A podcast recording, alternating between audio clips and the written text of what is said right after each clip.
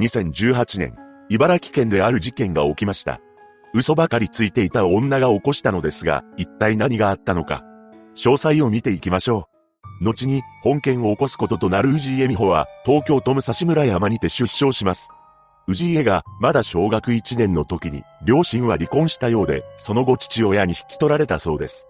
しかし、3年後には、父親が病気により他界してしまいます。そのため結局、母親の元で育てられることになりました。そのように、親元を転々とした小学生時代の氏家ですが、子供の頃から嘘つきで、切れやすい性格だったと言います。また、中学に進学してからは、学校にすらまともに通わず、やんちゃな少女になっていきました。そのため成績も悪かったのですが、後輩に対する面倒見は良く、姉御肌の中学生という感じだったそうです。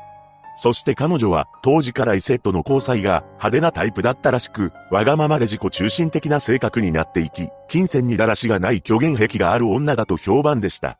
中学を卒業すると、高校には行かずに、バイトで暮らしていましたが、17歳の時に子供を授かり、結婚しています。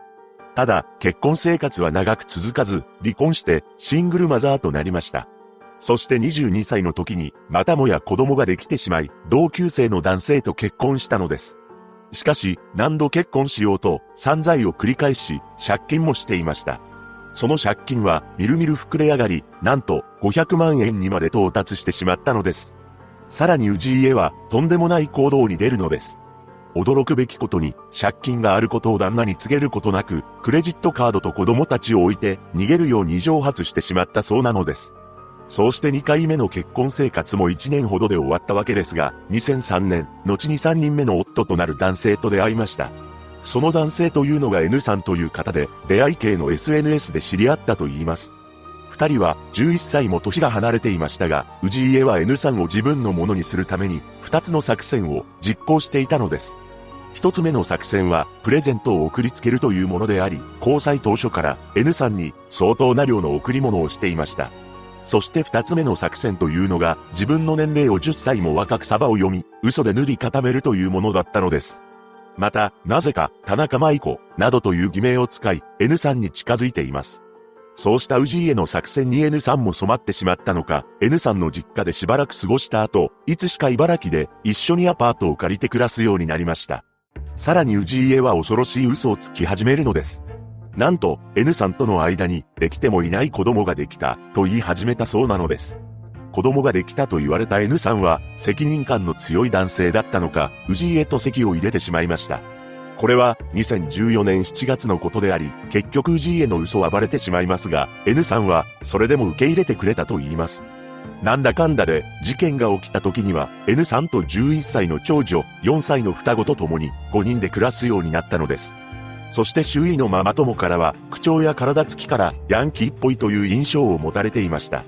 何でも、氏家は、がたいが良かったそうで、貫禄があり、子供や先生を怒鳴りつけることもあったというのです。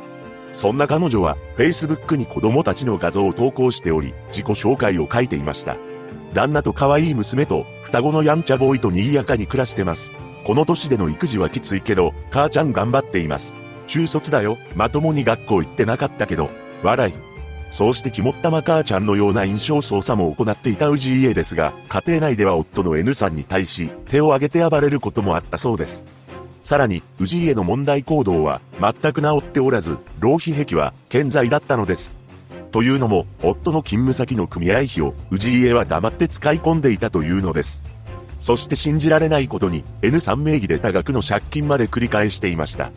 その借金は、ブランドの子供服の購入費にも充てられています。夫である N さんが、この事実に気づいた時には、もう返せる額ではなくなっていたそうで、彼は自己破産せざるを得なくなってしまったのです。ただ、それでも N さんは、氏家のことを責めることはしなかったそうです。しかし、氏家の頭の中に、改心するという考え方は、全くなかったようで、浪費癖は治りませんでした。さすがの N さんも、もうこれ以上、浪費してはダメだ、と論したと言います。そんな夫に対して氏家は、親からお金を借りることができる、などと嘘をつき、浪費を続けました。とはいえ、そんな嘘がずっと続くわけもなく、N さんは妻にお金の返済を求めるようになります。しかし、氏家は反省してお金を返す女ではありません。そうして夫をこの世から消そうと決意し、スマホで恐ろしい言葉を検索します。その言葉というのが、バレずに人を手にかける方法という内容であり、計画的にことを進めていったのです。そして事件当日となる2018年2月17日、氏家は犯行前に娘に次の言葉をかけています。ママと離れたくなかったらパパを消すしかないわね。そして信じられないことに11歳の娘に犯行を手伝わせたというのです。氏家は N さんの首に携帯の充電コードを巻いたのですが、この時に娘は両手を押さえつけるなどしたそうです。さらに、事件を隠蔽するために、次なる行動に移ります。それは N さんをコンクリ詰めにし、クローゼットの中に隠すというものでした。そして氏家は、またもや長女に次の言葉を言い放ちます。今日、セメントやるよ。そうして最後の処理も娘に手伝わせました。その後氏家は何事もなかったかのように幼稚園の行事へ参加しています。また、クローゼットに入れられた N さんの管理を娘に任せていたそうです。娘は嫌だ、と反論していましたが、ガタイがいい肝っ玉風な母親に逆らうことはできませんでした。そして真面目に仕事に来ていた N さんが無断欠勤していることから会社の人たちがおかしいことに気づきます。そして会社の人たちが何度も氏家に促した結果、事件から3週間ほど経った2018年3月9日、渋々警察署に行方不明者届を提出したのです。しかし、ここで氏家はとんでもない悪人っぷりを発揮します。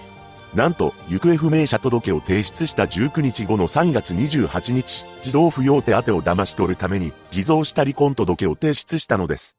さらに、離婚届の S さんの署名欄の文字は、長女に何度も字の練習をさせた上、記入させていました。そこから5ヶ月間、N さんが眠る部屋で子供たちと暮らしていたのですが、周囲には離婚した、などと取り繕っていたのです。さらに氏家は、夫は携帯を置いて出て行ったと話したり、持って出て行ったと話したり、矛盾した説明をしていたことも発覚していきます。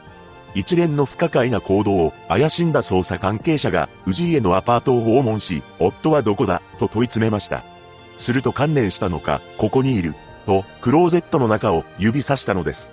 そこにはコンクリートの塊のようなものと消臭剤が置かれていたと言います。こうして逮捕された氏家は裁判で曖昧な証言を始めました。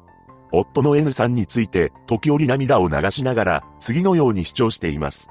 夫が怖かった。日々のストレスで追い詰められていた。主人から身内にヤクザがいる。俺の名義での借金は詐欺罪になるぞ。などと脅されていた。主人は酔っ払うと物に当たっていた。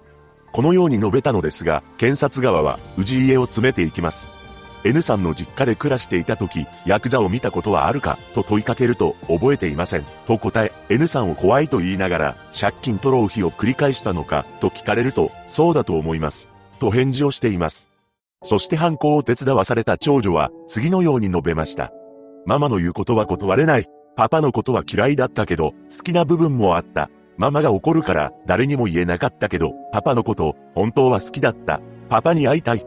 ただ、こうした長女の供述内容について氏家は全然違うと否定しており、娘は犯行に同意したと思っていた。パパがいなければいいのにねと長女が呟いたため、それが引き金になった、などと言い出しました。そして N さんの母親は次のように述べています。優しい息子を身勝手に手にかけて子供まで道具のように利用した。極刑にしてください。その後の判決公判で裁判長は、浪費によって夫の金を使い込み、返済を求められた際にごまかしきれなくなり、犯行に及んだもので、身勝手かつ短絡的な動機に酌量の余地はない。嫌がる小学生の娘に犯行を手伝わせて、事件に巻き込むなど非常に悪質で強い非難に値し、刑事責任は極めて重い、と述べ、懲役23年を言い渡し、控訴はせずに確定しています。一人の悪人が起こした本事件。現在、氏家の子供たちは児童施設に預けられていると言います。被害者のご冥福を祈るばかりです。